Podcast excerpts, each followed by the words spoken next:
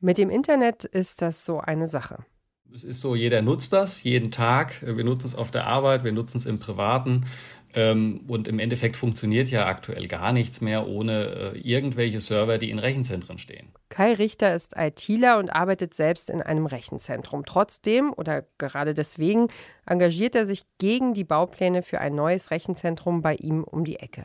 Was ihm Sorge bereitet, die Ackerfläche, die dafür versiegelt werden soll, die Auswirkungen, die der Bau auf den Grundwasserspiegel haben könnte, die ungenutzte Abwärme, die so ein Rechenzentrum produziert was ein Rechenzentrum ist, wo in Deutschland unsere Rechenzentren überhaupt stehen, wie nachhaltig sie sind und warum jeder, der das Internet benutzt, sich für sie interessieren sollte. Darum geht es diese Woche im Klimapodcast von Detektor FM. Ich bin Ina Lebedjew. Hi. Mission Energiewende. Der Detektor FM Podcast zum Klimawandel und neuen Energielösungen. Eine Kooperation mit Lichtblick, eurem Anbieter von klimaneutraler Energie für zu Hause und unterwegs. Online-Shopping, Podcasts hören, E-Mails verschicken, Netflix gucken. Wir nutzen das Internet schon fast beiläufig, ohne zu merken, dass wir es überhaupt benutzen. Es ist eben einfach da ich würde mal sagen, fast überall und trotzdem unsichtbar. Dass das Internet auch konkrete Auswirkungen auf das Klima hat, geht dabei oft unter. Wir wollen heute klären, wo wohnt eigentlich das Internet und wie nachhaltig ist eigentlich dieses Zuhause. Bei mir im Studio ist meine Kollegin Johanna Voss. Hallo erstmal. Hallo. Genau, wir arbeiten sonst ja auch schon ziemlich eng zusammen am Podcast-Podcast und jetzt ähm, bist du das erste Mal am Mikrofon. Ich freue mich. Ja, ich bin neue Redakteurin bei Detektor FM seit knapp zweieinhalb Monaten jetzt und habe mir sofort eine Folge Mission Energiewende geschnappt. Erzähl doch mal ganz kurz, du hast das Thema recherchiert, Rechenzentren. Worum geht es hier heute genau? Genau, also wenn es um das Internet geht, hält sich hartnäckig ein Bild, das eigentlich kaum weiter entfernt sein könnte von der Realität. Wenn du mich jetzt vor meiner Recherche gefragt hättest, wo das Internet zu Hause ist, hätte ich die Frage wahrscheinlich gar nicht verstanden, mhm. weil wir uns das Internet unsichtbar und auch in gewisser Weise schwerelos vorstellen. So ein bisschen, als würde es hier im Studio um uns rumschweben und wir müssten einfach nur danach greifen. Genau, also so ein unsichtbares Netzwerk quasi, über das Computer miteinander kommunizieren. Ja, ich muss da sofort auch an so kleine Wölkchen denken, an die Cloud, also die Wolke, in der man Sachen speichert. So stellt man sich das dann natürlich auch vor, wenn einem das sozusagen so auf dem Silbertablett präsentiert wird, ähm, als würden unsere Daten also hier um uns rum fliegen und einfach nur darauf warten, dass wir uns ein paar greifen. Ja, und eigentlich ist es eben genau das Gegenteil. Also die Cloud ist ein Netzwerk aus riesigen Gebäudekomplexen, die ganz klassisch am Boden stehen mhm. und dabei enorm viele Ressourcen verbrauchen. Okay, und das sind dann die Rechenzentren, ja. um die es heute gehen soll. Oder ein anderer Name, den ich ganz süß finde, auf den ich gestoßen bin, die Computerfarm. und an diesen Orten laufen 24 Stunden am Tag, sieben Tage die Woche, hunderttausende Server damit wir dann rund um die Uhr Podcasts hören können, streamen können, surfen können, Daten speichern und abrufen und alles andere, was man so im Internet macht. Okay, und wie sieht so, so ein Rechenzentrum aus? Also ich erinnere mich, es gibt zum Beispiel nicht weit von hier ähm, die Deutsche Nationalbibliothek, die gibt es ja sozusagen nur an zwei Orten, äh, nämlich in Frankfurt und in Leipzig.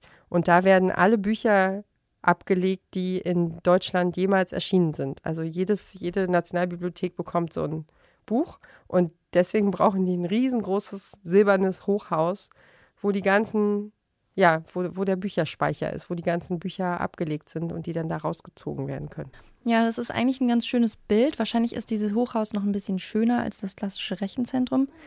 Also im Prinzip sieht ein Rechenzentrum aus wie eine Lagerhalle das ist meistens ein weißer oder ein schwarzer Kasten ohne Fenster mit großer Klimaanlage, die hört man auch oft schon von draußen und insgesamt eher unscheinbar, würde ich sagen. Okay, also äh, Rechenzentren, als du davon das erste Mal erzählt hast, musste ich an die Zeiten in der Uni denken, wo es, ähm, ja, da wo heute in Leipzig die Universitätskirche steht, da gab es so ein Universitätsrechenzentrum und das bedeutete, man ging halt früher mit so einem Zettel, Passwort irgendwie in so einen Raum im, im Keller der Uni und dann ähm, standen da einfach Reihen von Computern. Also es war ja auch noch die Zeit, in der Computer nicht klein und handlich waren, sondern riesengroß, also große, fette Bildschirme, so ein bisschen wie Röhrenbildschirm halt.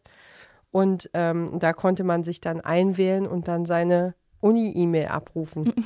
also es war. Aber auch nur da. Äh, ja, ich glaube schon. Also es war, es war auf jeden Fall noch sehr umständlich. So, ich muss mal, muss mal einmal in der Woche meine Mails checken gehen.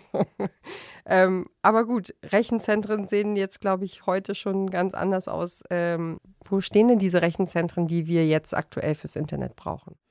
Das kommt darauf an, was man als Rechenzentrum definiert. Also im Prinzip ist auch der Serverraum hier bei uns im Büro ein Mini-Rechenzentrum. Der stellt sicher, dass das WLAN bei uns funktioniert und verbindet uns quasi mit der Außenwelt. Und diese Außenwelt ist dann ein Netzwerk an weiteren Rechenzentren, die teilweise wirklich richtig groß werden. Also man kann sich vorstellen, wenn Firmen wie Apple oder Microsoft, die global agieren, ihre Daten speichern wollen, die brauchen wesentlich größere Rechenzentren als wir hier bei, beim kleinen Detektor FM. Mhm. Ja, auf jeden Fall. und ähm, diese großen Rechenzentren stehen vor allem in und um Frankfurt. Das wusste ich auch vorher nicht. Und das liegt daran, dass Frankfurt der größte Internetknoten der Welt ist. Hier laufen mehr als 1000 Netze aus Europa zusammen. Und Rechenzentren wollen so nah wie möglich an solchen Knoten sein.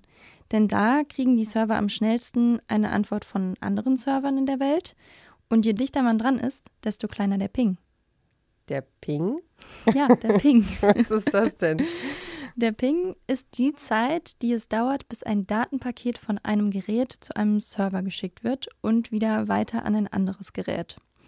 Wenn du mir jetzt zum Beispiel eine E-Mail schickst, dann geht diese E-Mail erstmal an einen Server und der schickt sie dann weiter an mein Gerät. Also das kann man sich vorstellen wie eine Autobahn. Wenn du möglichst schnell von Leipzig nach Berlin möchtest, dann geht das nicht über eine direkte Straße, sondern du musst die Autobahn nehmen. Deine Mail ist sozusagen dein Auto, der Server im Rechenzentrum ist dann die Autobahn und um bei meinem Gerät zu landen, muss deine Mail dann die richtige Ausfahrt nehmen. Mhm. Klingt logisch. Also jetzt stelle ich mir vor, Digitalisierung, Kryptowährungen, künstliche Intelligenz, immer mehr Lebens- und Arbeitsbereiche verlagern sich ja so ins, ins Netz. Äh, heißt das, wir brauchen immer mehr Rechenzentren auch? Ja, es gibt tatsächlich immer mehr Rechenzentren. Schätzungen gehen von 3000 großen und ca. 50 kleinen Rechenzentren in Deutschland aus, Tendenz steigend. Das sind aber nur Schätzungen, denn die genauen Zahlen hat nicht mal die Bundesregierung. Diese Zahlen, die ich gerade genannt habe, die Schätzungen, die kommen vom Think Tank Border Step Institute und der wiederum ist vom Branchenverband Bitkom beauftragt worden, eine Studie zu Rechenzentren zu schreiben. Das heißt, so richtig unabhängig wurden diese Daten nicht erhoben. Okay, aber fest steht, es gibt immer mehr Rechenzentren und die brauchen wir auch, damit das Internet richtig läuft. Welche Folgen hat denn so ein Rechenzentrum konkret für die Natur? Wir sind ja ein Klimapodcast. Jetzt müssen wir mal ans Eingemachte gehen. ja, also das lässt sich am Fall Schöneck ganz gut feststellen. Da wohnt Kai Richter, den haben wir ganz am Anfang schon mal gehört. Und Schöneck liegt im Speckgürtel von Frankfurt am Main. Hier soll jetzt eine große Ackerfläche Platz machen für ein neues Rechenzentrum der Firma Hetzner. Um 18 Fußballfelder Fläche geht es da, die versiegelt werden sollen, damit dann zwölf einstöckige Hallen entstehen. Und da ziehen dann Computer ein.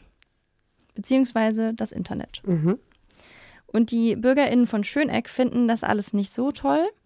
Kai Richter ist Teil der Initiative Lebenswertes Schöneck, die sich dafür einsetzt, dass der Bauplan für dieses Rechenzentrum nochmal überarbeitet wird.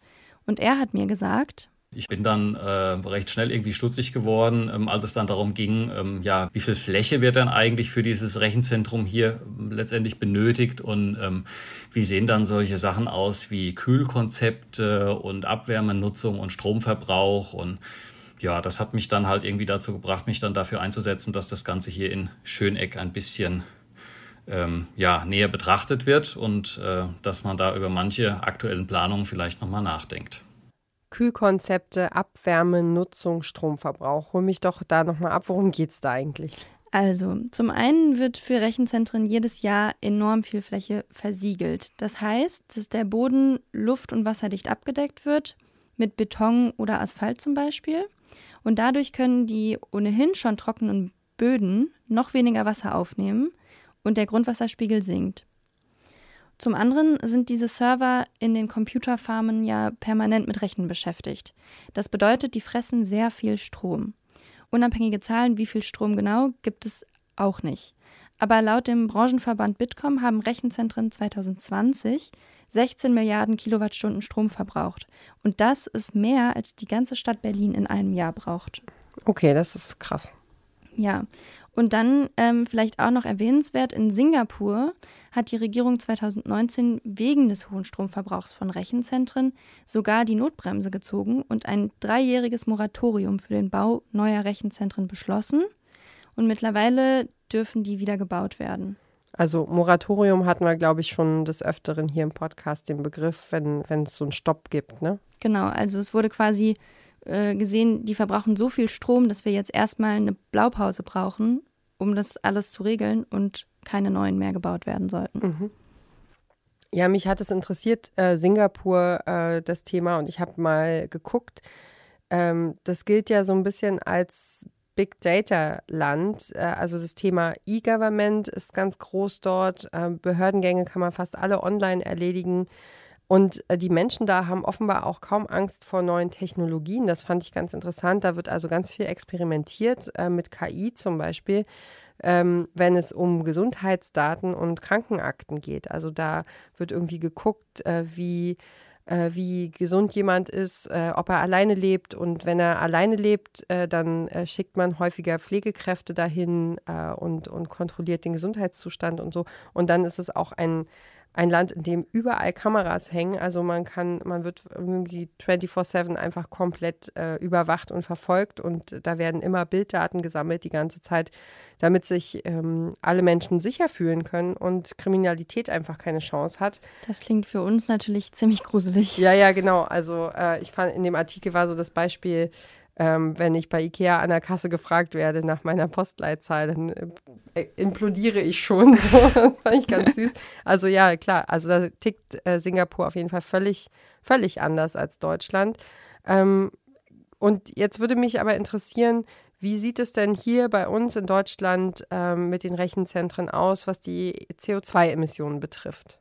Auch das ist ein Problem. Also netzpolitik.org schätzt, dass Rechenzentren in Deutschland im Jahr 6 Millionen Tonnen CO2 ausstoßen. 6 Millionen Tonnen, das klingt viel.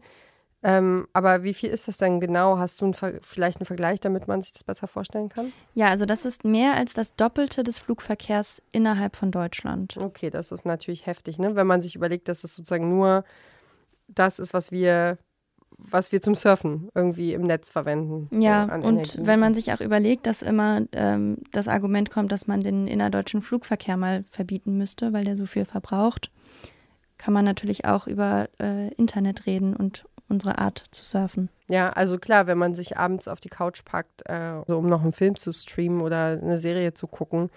Also wir hatten das Thema Streaming ja auch schon ähm, als, als eigene Podcast-Folge. Vielleicht verlinken wir das nochmal in den Shownotes. Ähm, aber man macht sich halt einfach wirklich nicht so richtig Gedanken darüber, äh, wenn man gerade das Internet nutzt, dass mhm. das Konsequenzen hat. Ne? Ja, auch so in, in Betrieben. Also die Frage, du musst vielleicht auch nicht jede E-Mail als E-Mail schicken. Vielleicht kannst du auch zu dem Kollegen, der drei Meter von dir entfernt sitzt, einfach mal rübergehen und äh, ihm das ins Gesicht sagen. Mhm. Weil wenn man sich überlegt, dass wirklich jede E-Mail diese Autobahnfahrt ist, mhm. dann ist es natürlich enorm viel Strom, der da verbraucht wird. Ja.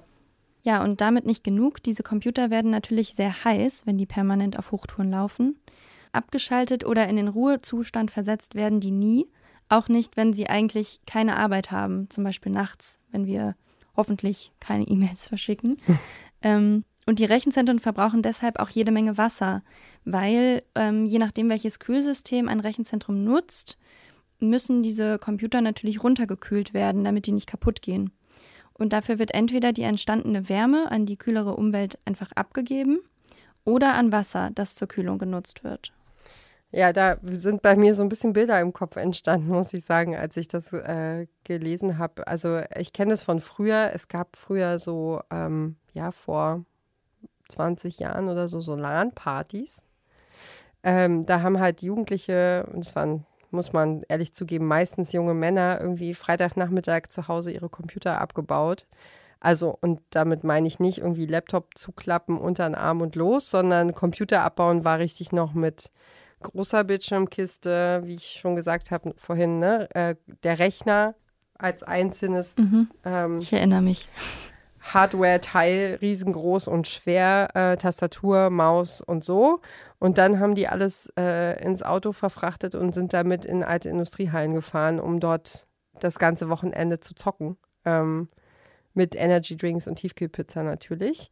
Und ähm, da fiel mir auf, da gab es auf jeden Fall auch immer Ventilatoren, weil es einfach ultra warm wurde in diesen Hallen. Und es war immer so wie bei uns hier im Studio so abgedunkelte Räume, damit es nicht zu warm wird. Und, äh, und es gab auch so ein paar Freaks, die sich so eine Wasserkühlung für ihren eigenen Rechner gebaut hatten. Also so wie so ein, wie so ein Eis, Eispack um, um den Rechner drumherum. Also ziemlich crazy. Ähm, Man kann nur hoffen, dass die heute Mission Energiewende hören.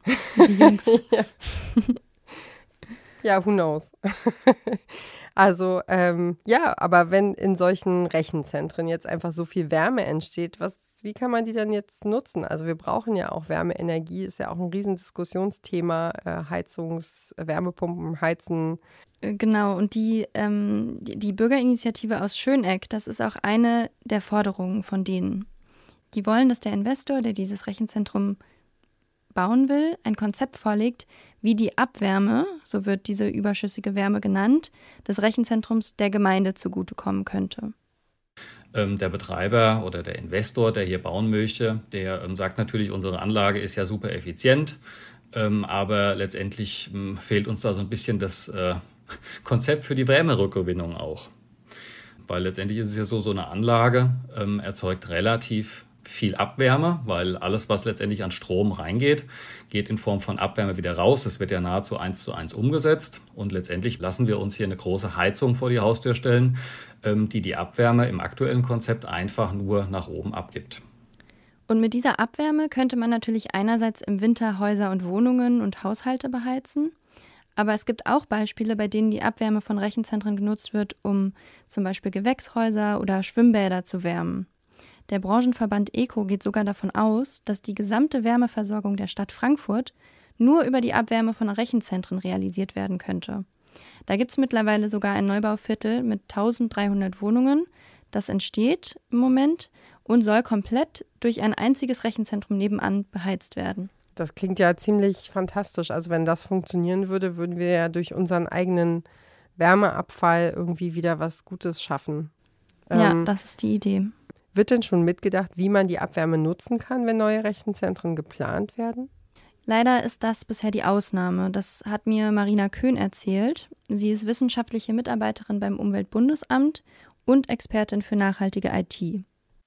Das Thema der Abwärmenutzung ist ein Thema, was schon seit Jahren in der Branche diskutiert wird, aber da geht es wirklich nicht weiter. Da steht man auf dem, ähm, auf dem, ähm, auf dem Stand äh, wie noch vor ein paar Jahren. In Deutschland gibt es zwei große Verbände, die von sich sagen, dass sie die Rechenzentrenbranche vertreten. Das sind der Bitkom-Verband und der Eco-Verband. Diese Verbände haben immer wieder große Versprechen gemacht, was die Nachhaltigkeit von Rechenzentren in Deutschland angeht. Bisher haben sie aber wenig geliefert, hat mir Marina Köhn vom Umweltbundesamt erklärt. Die Bundesregierung bringt deswegen jetzt ein neues Gesetz auf den Weg, um die Betreiberfirmen von Rechenzentren zu mehr Klimaschutz zu verpflichten ich sehe das so, dass das Gesetz notwendig ist, weil es mit der Selbstverpflichtung nicht funktioniert. Ne? Also schon seit Jahren gibt es ja Selbstverpflichtung, immer wieder. Auch, ähm, ich glaube, in 2021 ist eine europaweite Selbstverpflichtung, den sogenannten Klimapakt der Rechenzentren, wo auch die Verbände dem beigetreten sind. Da sind schöne Sachen drin, die der Gesetzgeber jetzt auch aufgegriffen hat. Ähm, aber diese Selbstverpflichtung, wenn da auch keine Umsetzungsverpflichtung, die man dann auch überprüft, äh, mit ansteht, dann verpuffen die. Wir brauchen hier wirklich ein Gesetz, wir brauchen Regelungen, ähm, die so ausgelegt sind, dass wir zukünftig auch von einer nachhaltigen digitalen Infrastruktur reden können. Denn die brauchen wir, wenn wir über die Digitalisierung ähm, auch unsere Klimaschutzverpflichtungen hinbekommen wollen. Eine kurze Unterbrechung für unseren Werbepartner. Euer Laptop läuft mit 100% Ökostrom, eure Heizung mit klimaneutraler Wärme, in der Garage lädt euer Auto und auf dem Dach erzeugt ihr euren eigenen Solarstrom. Klingt nach Zukunftsmusik, ist aber jetzt schon leicht zu haben. Bei Lichtblick bekommt ihr alles, was ihr für einen klimaneutralen Lebensstil braucht. Jetzt einfach wechseln zu Deutschlands größtem Ökostromanbieter. Okay, also es kommt ein neues Gesetz und was steht da so alles drin? Das Ganze heißt Energieeffizienzgesetz. Bisher gibt es nur einen ersten Entwurf. Da stehen noch viele andere Sachen drin, aber eben auch Mindestanforderungen speziell für Rechenzentren, die neu gebaut werden. Da steht drin, bis 2024 sollen die ihren Strom zur Hälfte aus erneuerbaren Energiequellen beziehen, von 2025 an sogar ausschließlich. Das ist ja schon relativ bald. Und von 2028 an müssen Rechenzentren ihre Abwärme vollständig wiederverwenden. Und es geht darum, überhaupt mal mehr Daten zu sammeln über Rechenzentren in Deutschland. Also Betreiberfirmen von Rechenzentren sollen in Zukunft Informationen über ihren Stromverbrauch und die entstehende Abwärme mitteilen müssen.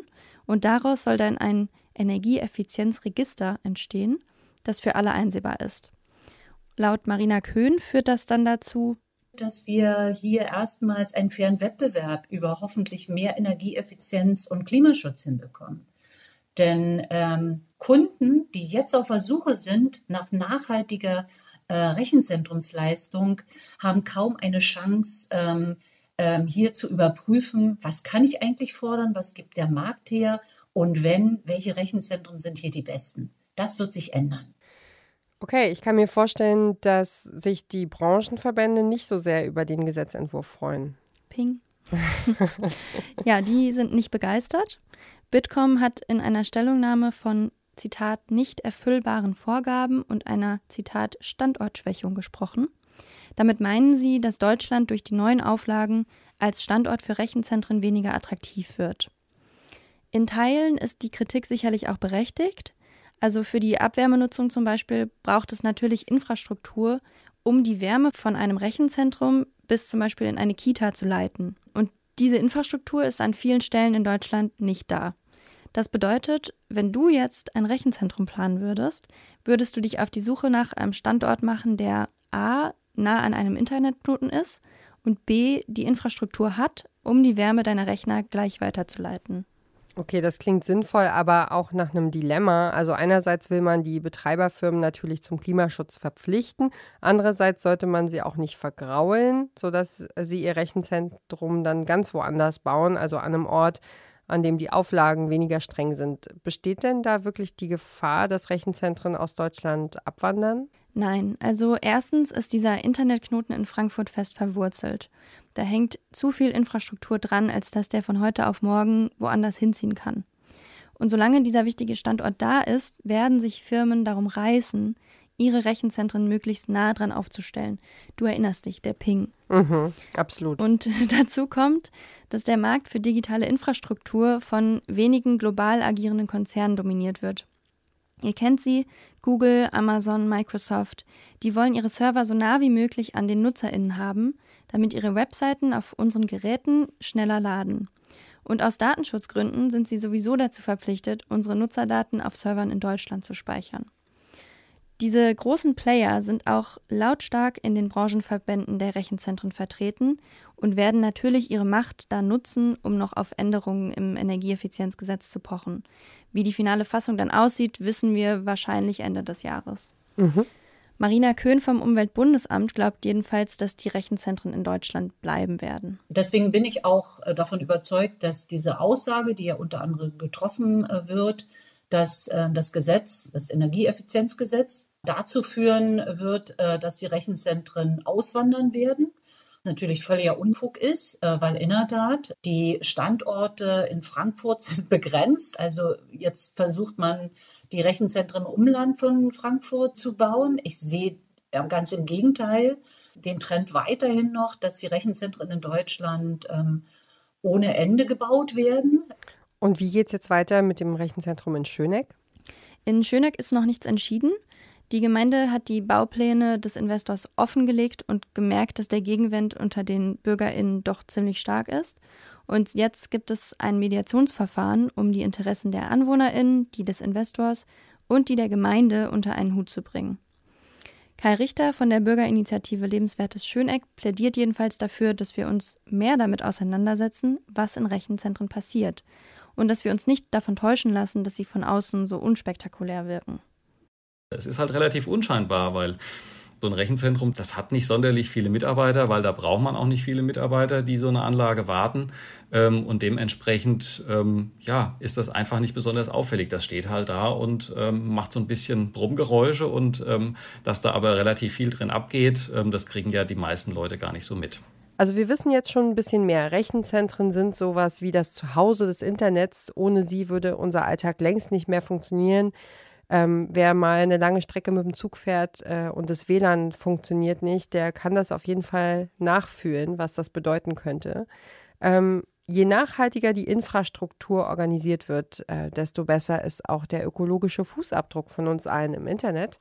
Nachhaltigkeit heißt in diesem Fall also, dass Rechenzentren ihren Strom aus erneuerbaren Energien beziehen und dass ihre Abwärme weiterverwendet wird und dass wir überhaupt erstmal Daten sammeln, wie viele von ihnen es in Deutschland gibt. Das Energieeffizienzgesetz soll all das verpflichtend machen. Johanna, jetzt hast du dich mit diesem Thema beschäftigt. Du hast ja vorhin gesagt, Rechenzentren hattest du nicht so richtig auf dem Schirm. Ähm, welcher Gedanke schwebt dir jetzt so nach der Recherche, nach dem Gespräch im Kopf rum? Welches Fazit ziehst du oder hast du irgendwas, was du noch loswerden willst? Ja, also ich frage mich die ganze Zeit so, woher eigentlich diese äh, Idee kommt, dass das Internet so einfach da ist und durch die Luft schwebt. Also irgendjemand hat ja auch entschieden, dass äh, Cloud-Datenspeicherung Cloud-Datenspeicherung genannt wird. Mhm. Ähm, und da frage ich mich, ob da quasi schon darüber nachgedacht wurde, dass es dazu führen wird, dass NutzerInnen das anders erleben und quasi einfach alles da reinschieben, ohne wirklich darüber nachzudenken, dass es einen konkreten Ort gibt, wo das Ganze landet. Also ich kenne das auch von mir, ich speichere alles in der Cloud. Ich habe irgendwie tausende von Fotos auf meinem Handy, die ich da abrufen kann, die alle dieses kleine Wolkenzeichen haben. Und sehr viel davon ist einfach Müll, den brauche ich nicht. Also da könnte ich schon mal ordentlich aufräumen und mir mal einen Nachmittag Zeit nehmen und ich irgendwelche glaube, bei mir braucht es mehr als Nachmittag leider. Oh Gott. ähm, genau, und diese, keine Ahnung, irgendwelche Screenshots halt einfach mal löschen, die ich nie wieder brauchen werde, die aber irgendwo liegen. Beim Strom ist es ja irgendwie ähnlich, ehrlich gesagt. Ne? Also wir hatten mal eine Folge zum Thema, wie baue ich mir meinen eigenen Sonnenkollektor auf dem Balkon. Und da ging es auch darum, wie wir Strom eigentlich wahrnehmen. Ne? Mhm. Also wir, der Laptop ist leer, zack, ran an die Steckdose. Äh, der, ne, also viele haben eine Powerbank in der Tasche, die sie halt irgendwie ganz lässig zu Hause im Büro oder irgendwo aufgeladen haben und haben dann immer sozusagen Strom dabei. Aber dass, dass das irgendwo herkommt, dass das Ressourcen verbraucht, dass das Geld kostet, dass das irgendwie Zusammenhänge hat, die nicht nur rein in die Steckdose und fertig sind, das machen wir uns, glaube ich, nicht so ganz klar.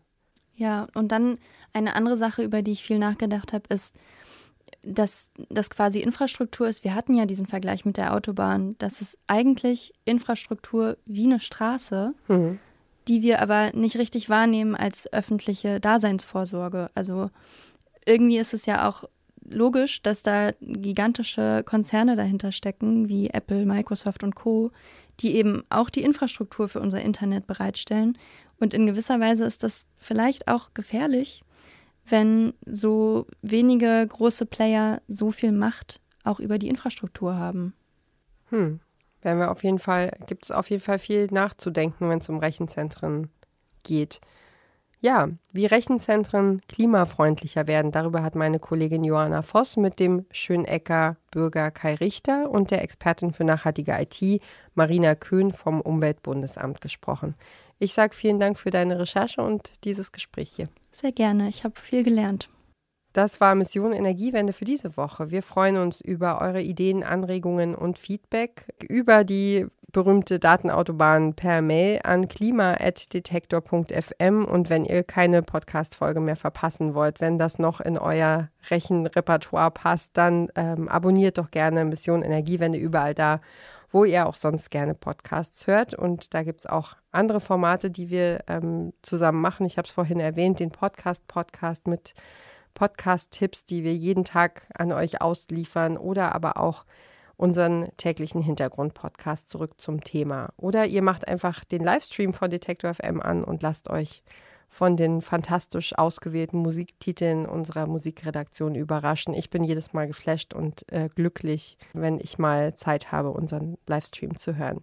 Ja, sagt gerne weiter, wenn euch gefällt, was wir hier machen bei Detektor FM. Ich bin Ina Lebetjew. Für heute sage ich Dankeschön fürs Zuhören. Macht's gut, bis zum nächsten Mal. Tschüss. Mission Energiewende. Der Detektor FM Podcast zum Klimawandel und neuen Energielösungen. Eine Kooperation mit Lichtblick, eurem Anbieter von klimaneutraler Energie für zu Hause und unterwegs.